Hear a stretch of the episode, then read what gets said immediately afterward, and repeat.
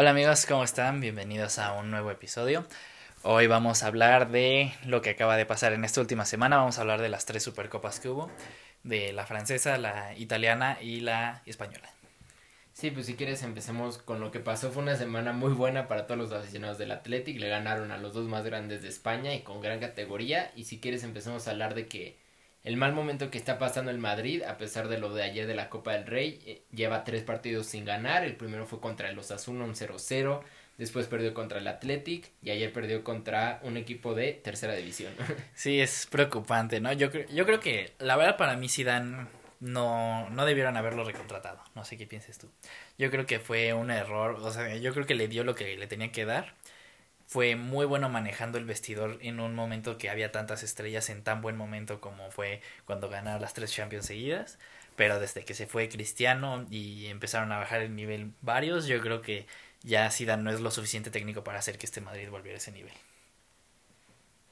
Sí, pero yo entiendo todavía por qué quisieron, ¿eh? después de pasar unos mal momentos con Solar y con Lopetegui, creo que quisieron regresar esa magia que llevó a hacerles ganar tres Champions, pero yo igual considero que a lo mejor sí ya no trae nivel y creo que más que nada este año al Madrid se le debe a que sigue sin hacer fichajes y Martin Odegar que fue la gran promesa de que regresó de un nivelazo de la Real Sociedad no ha jugado casi nada y ahorita justamente está buscando regresar ya sea a la Real Sociedad para lo que quede la temporada. Entonces yo creo que más se debe a eso, también el mal momento del Madrid y, y que siguen sin contratar a una estrella como Cristiano Ronaldo y hasta que no lo hagan no, no los veo repuntando. Sí, yo veo que la verdad solo Mbappé podría solucionar los problemas que tiene el Madrid ahorita. Yo creo que probablemente si dan esta temporada la acabe y ya ahí lo dejen y pues va a estar buena la, la búsqueda de un, de un nuevo técnico, ¿no? Pero sí fueron eliminados por el Bilbao. Y el Barça a duras penas le ganó a la Real Sociedad. Que la Real Sociedad es un muy buen equipo. Lo hemos visto esta temporada. Que juegan muy bien y están muy bien trabajados. Pero los llevaron hasta los penales. Y después, el día de hoy, el Cornella, el que también sacó al Atlético en la ronda pasada, los llevó a tiempo extra. Entonces, el Barça de entrada, pues ya sabemos que trae muchos problemas pero la final yo creo que fue un muy buen ejemplo de, de lo que está pasando en el Barça. Sí, y aparte muchos del Barcelona dijeron ya volvimos al nivel que estábamos antes porque habían conseguido una gran seguidilla de partidos eh, con victorias y decían ya todo está bien, Messi está recuperando su nivel porque ya había recuperado la bota de oro ahorita del, de la Liga Santander, pero o sea, aquí se ve otra vez de que no por tener una racha de buenos partidos significa que ya estás al 100, se les vio contra la Real Sociedad no jugaron a un gran nivel. Contra el Athletic de Bilbao fue una. O sea, no te puedes permitir. Iban ganando 1-0 hasta el minuto 80 eh, tranquilamente. Y realmente fue de un tiro. Tiro directo del Atlético de Bilbao de cabeza de que. Muy mala marca. Lo mató solo en el área chica. Es eso es muy claro de no tener un equipo bien trabajado cuando se pierden las marcas tan fácil. Y creo que sigue siendo el problema de los centrales. ¿eh? O sea, Mingueza no era el. Ya lo hemos hablado muchas veces, no era el titular que estaba esperando el Barça. Quieren a Eric García, pero yo como seguidor del City sigo muchas de estas noticias. No va a llegar Eric García en enero, o sea, va a llegar hasta verano. Y Eric García sí trae nivel muy y un gran potencial, pero no lo veo como titular para que él sea el que dirija toda la defensa del Barça. Lo veo como muy prematuro, ¿no? Sí, no creo que sea un central que te gane la Champions ahorita. Sí, ahorita no. Eh, entonces yo creo que puede ser que llegue, además ni siquiera es un potencial tan claro porque no juega mucho en el City por la gran competencia que tiene. Entonces es, es difícil saber si va a arreglar los problemas. Y ya en el tiempo extra el gol de Iñaki Williams indefendible, es, es o sea, no, no hay manera que puedas luchar contra eso pero aún así el no poder hacer nada ya a la ofensiva porque ni siquiera se sentía peligro en los últimos minutos, no se sentía como un Barça abrumador hasta arriba ganando todo, no, no se veía. Griezmann tuvo buen partido, pero yo creo que todo se quedó pues consumado con la expulsión de Messi, ¿no? Que es Villalibre. libre eh, que en entrada él mete el gol en el 90 y se la pasó provocando a todos. Cada vez que algo lo tocaban, hacía un showzazo para que se enojaran los del Barça. Y pues le salió, un tantito le dio un empujoncito a Messi y medio ahí lo siguió en el recorrido hasta que Messi explotó y, y le metió un manotazo en la cabeza, bien merecida la roja. Pero sí, yo creo que con ese momento se vio la, la, simple desesperación de no poder hacer nada todo el partido para el Barça. Sí, creo que a veces muchas personas no les gusta ese estilo de juego que tuvo, pero realmente es una técnica que usó y lo usó muy bien. O sea, creo que fue el jugador que más falta recibió en los últimos 20 minutos del partido, contando tiempo extra. Y al final creo que Messi más que nada, o sea, sí se ve claramente que estaba irritado y creo que lo entiendo. Imagínate que ya ibas a ganar al menos tu Supercopa, que después de un mal trago les hubiera venido a ellos súper bien. Y creo que lo define muchos, muchos eh, episodios y eh, comentaristas lo decían. El Barça si lo ganaba no era de gran importancia, pero si lo perdía, perdía demasiado. Y creo que esta derrota todavía los va a hundir un poco más y, y se viene la Champions y yo lo veo cada vez más difícil de que le ganen al PSG. Sí, además el PSG sí trae los, los ánimos por arriba de entrada, están con un nuevo técnico que además siente los colores porque Pochettino es exjugador del PSG y todos vimos cómo transformó el Tottenham un equipo X a un equipo que estaba compitiendo por la Premier, que llegó a una final de Champions, que juega muy bien, que les sabe sacar mucho provecho a sus jugadores. Y a mí se me hace un muy buen técnico, o sea, sí, sí fue impresionante que durara tanto tiempo sin trabajo, pero yo creo que fue mm, pues combinación de suerte y coincidencias que no hubiera un equipo tan grande para él disponible con, o sea, que no quisieran cortar el, el proceso que ya tenían. Entonces, ahorita que el PSG lo consiguió, se me hace muy buena contratación y que todavía tengan a Neymar y Mbappé, y yo, yo creo que deberían pasar, pasarle por encima al Barça. Si están empatando contra el Cornella, en 90 minutos no veo cómo le puedan ganar al PSG. Sí, también a destacar que el PSG acaba de volver a ganar la Supercopa francesa. La verdad no esperábamos que no la ganara, hubiera sido un fracaso y Pochettino lleva tuvo 11 días en cargo y ya ganó su primer título cuando en 5 años no ganó nada con el Spurs. Pero yo quiero resaltarlo, el trabajo que hizo en el Spurs. Creo que Warhard en, en el estadio viejo del Tottenham perdió nada de partidos, se volvió una fortaleza para ellos. Los llevó a un nivel, a una final de Champions. O sea, yo creo que ahí se ve el nivel que trajo también antes en el Southampton. Los llevó de descenso a pelear hasta puestos de Europa. Entonces yo creo que es un técnico increíble y veremos cómo le cae esto porque no ha tenido un plantel con tantas superestrellas. Tiene a Neymar, tiene a Mbappé, luego tiene a Icardi, que tampoco es cualquier personaje, ¿no? Entonces veremos cómo maneja esos estilos, pero yo creo que trae el nivel suficiente para hacerlo y si empieza a agarrar todavía más partidos antes de la de los octavos de final, no veo problema en que superen al Barça. Sí, ahorita el PSG no está teniendo mm, la mejor temporada en la Liga 1, sobre todo por el nivel de juego que están el Lille y el Lyon. Vimos como el Lyon pues, llegó hasta la semifinal la temporada pasada en la Champions. No fue coincidencia, no, ni suerte. Sí juega muy bien el Lyon. Es probablemente el equipo que mejor juega ahorita de Francia. Entonces, yo, pero sí se, sí se le ve nivel y además con un técnico probablemente el top 5 de los últimos años. Y es muy. Yo sí veo muy bien al PSG y más con este envío anímico de, de haber ganado la Supercopa. Y pues el Barça, después de perder esto y ver cómo su capitán perdió y leyenda perdió la cabeza, puede ser que les haya caído mucho peor que nada más un partido perdido. Sí, pues veremos cómo les sale, pero eso eh, iban bien, iban subiendo, pero la caída es muy fuerte, muy, muy fuerte. Sí, yo creo que que el Barça sí la sufrió mucho. Messi, el peor jugador al menos por rating del Barça en ese partido. Yo no lo vi peligroso, cuando, como si había estado el último mes más o menos. Entonces, no, no veo cosas buenas para, para el Barça. Sí, pues si quieres hablemos de la otra Supercopa que fue la italiana. La, ¿Qué podemos decir? O sea, realmente el Napoli venía jugando increíblemente, estaba a un gran nivel, yo estaba viendo los partidos, el Chucky Lozano es una bestia, sinceramente, sigue siendo el mejor jugador del Napoli, pero realmente creo que sí, se sigue viendo como Cristiano Ronaldo tenga oportunidad, tenga una oportunidad, la va a meter y creo que lo que impone él ha sido importantísimo para la Juve y sigo diciendo que 100 millones para mí fue muy barato venderlo. Sí, le salió barato a la Juve y tener, además al nivel que está ahorita, lleva 32 goles en los últimos 32 partidos a los 35 años y cumple 36 en tres semanas. Es impresionante lo que está haciendo. Sí, el gol fue fortuito porque le desvían el balón a Bakayoko dos metros antes y le pega en el hombro y le queda en el área chica botando al mejor goleador del mundo. pues fue algo de suerte, porque ya el último gol fue todos volcados al frente minuto 95, de hecho ahí pito el final el árbitro, entonces fue muy circunstancial, entonces el gol que valía fue el de Cristiano.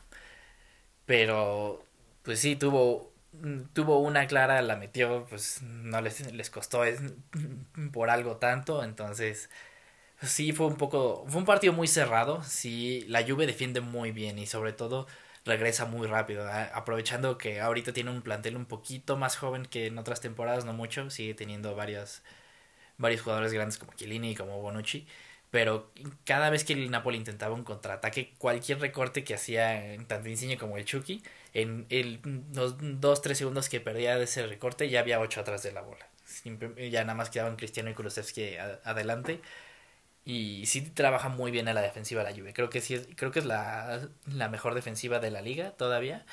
Y, pero el problema sí está en, a la ofensiva, porque sí no generan mucho. De hecho, fuera del gol, pues creo que Ospina tuvo dos, dos tres atajadas más o menos difíciles, ni siquiera atajadones ni, ni que le sacaran en la línea o así. O sea, la Juve sí controlaba mucho el partido, tuvo mucho más posesión, pero, pero como tal no fue, no fue que le pasara por encima al Napoli. De hecho, los cuatro defensas del Napoli se comportaron muy bien, al menos como yo lo vi.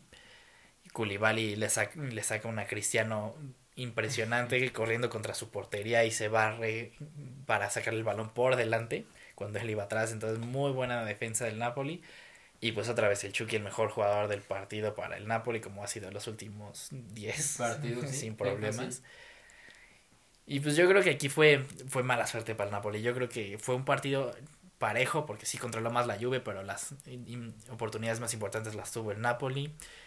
Y pues el Napoli acaba, pues falló un penal Insigne que... Sí, y aparte yo quiero resaltar también que la Juve venía jugando mal también, acababa de perder contra el Inter, pero le había ganado también al Milan, que era el líder, entonces venía turboleando. Yo pensaba que este iba a ser un partido que podía ganar el Napoli, bueno, y estuvo muy cerca de hacerlo, pero creo que sigue siendo la suerte a lo mejor de, de no tener una ultra mega hiperestría como él es Cristiano, y pues yo creo que el Napoli va a tener su revancha y no está tan lejos del liderato, o sea, al menos no se puede meter de lleno como el favorito al título, pero puede ser una gran sorpresa si consigue llevar esta seguidilla de partidos y ahí está la Copa Italiana que siguen vivos.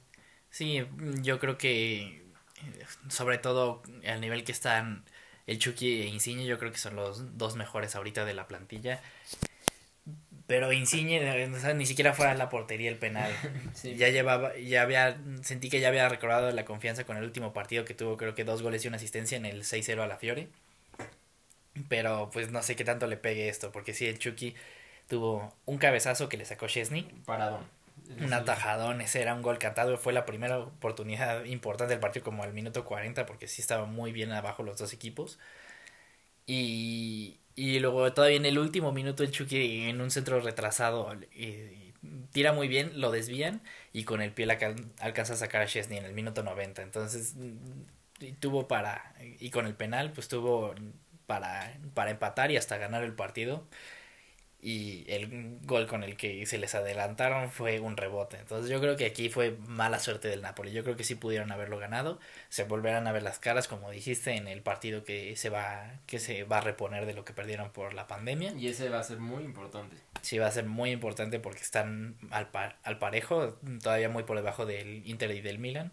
Pero si el Napoli gana ese partido, creo que se pone a tres puntos del Inter, entonces no está tan lejos. Pero eh, también resaltar el partido de cuadrado, que sí, en, en este esquema de Pirlo muy raro de entender, porque es una línea de cuatro que cambia a una línea de cinco, con Danilo como central eh, por izquierda o lateral izquierdo, y Chiesa o Bernardeschi normalmente eh, subiendo y bajando toda la banda, y y convirtiéndose en un lateral izquierdo cuando defienden con, con esos ocho atrás.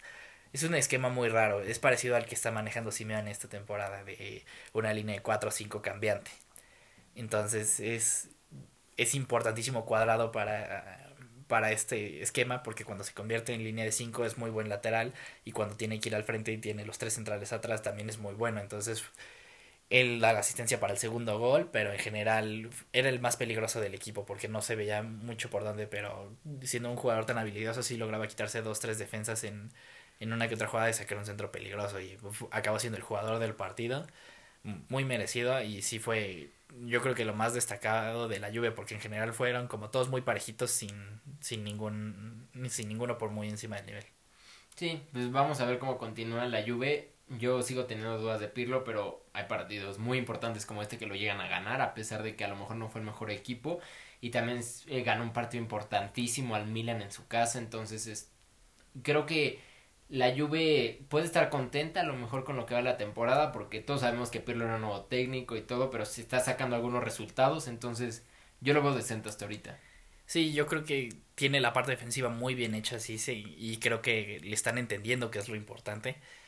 Y eh, ha armado un equipo defensivo muy sólido, así los tres medios eh, enfrente de los defensas se reparten muy bien las presiones y, y yo creo que sí está demasiado, demasiado hecho para que Cristiano haga lo que pueda arriba y le saque los partidos, porque defienden muy bien y, sí llevan la bola bastante bien hasta tres cuartos, pero ya de ahí no tienen mucha creatividad ni, ni nadie que les haga cosas importantes. Entonces sí dependen mucho de que Cristiano les resuelva algo que digo, para eso le pagan, ¿no? Sí. Si un salario de 30 millones al año no, no se los pagas a, a, un calientabancas, ¿no? Se los pagas a alguien que te tiene que sacar los resultados y eso está haciendo Cristiano esta temporada, está metiendo todo lo que le ponen les está sacando partidos importantes como este y, y pues no sé, para ser un técnico nuevo, yo creo que lo está haciendo bastante bien.